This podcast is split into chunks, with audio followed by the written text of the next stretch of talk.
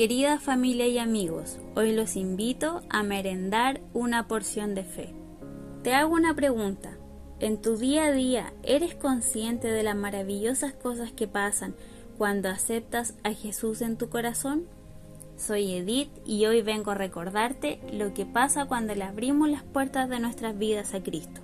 Puede que ya hayan escuchado sobre esto, pero hoy quiero refrescar tu memoria y alentarte a sostener tu fe a pesar de las situaciones que puedes estar viviendo hoy en día.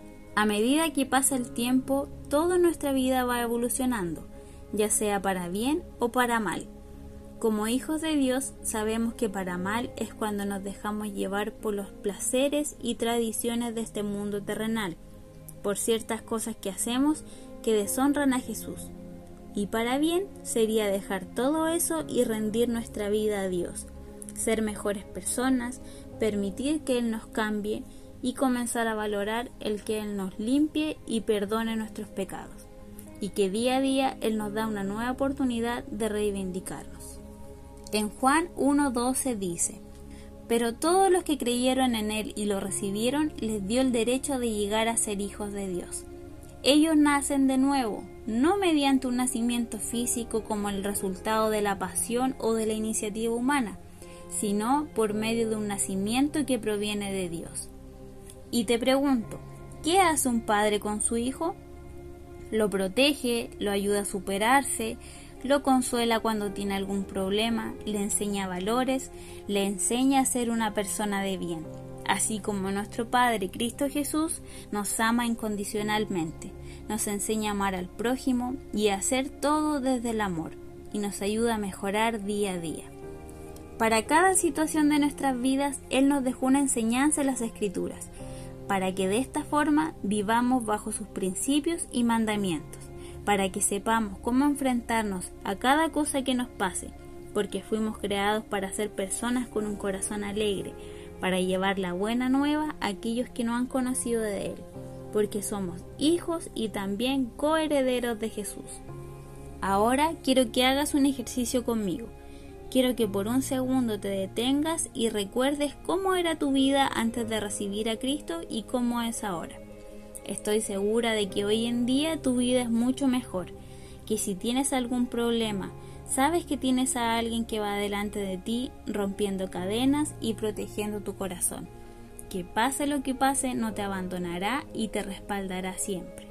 Desde mi experiencia, puedo contarte que antes de aceptar a Dios en mi vida pasé por episodios depresivos leves. Y si bien eran leves, yo no sabía cómo lidiar con lo que me pasaba y sentía que todo era un caos total, a tal punto que mi mente no paraba de pensar en cosas negativas. No le veía el valor a mi vida y también le temía muchas cosas, principalmente al fracaso, a no ser capaz de hacer las cosas bien y lograr lo que quería pero esto cambió cuando acepté a Jesús en mi vida.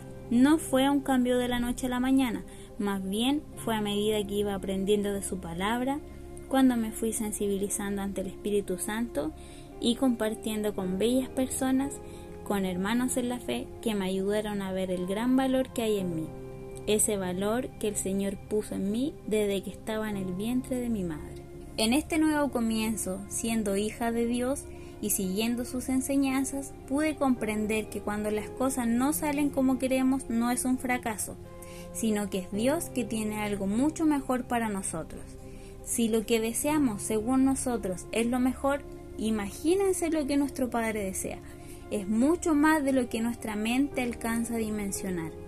Si bien hay ciertas situaciones en las que las cosas que nos pasan son una consecuencia de nuestros actos, tenemos que saber que estando cerca de Dios, Él es quien nos dirige y va añadiendo y quitando lo que necesitamos y lo que no.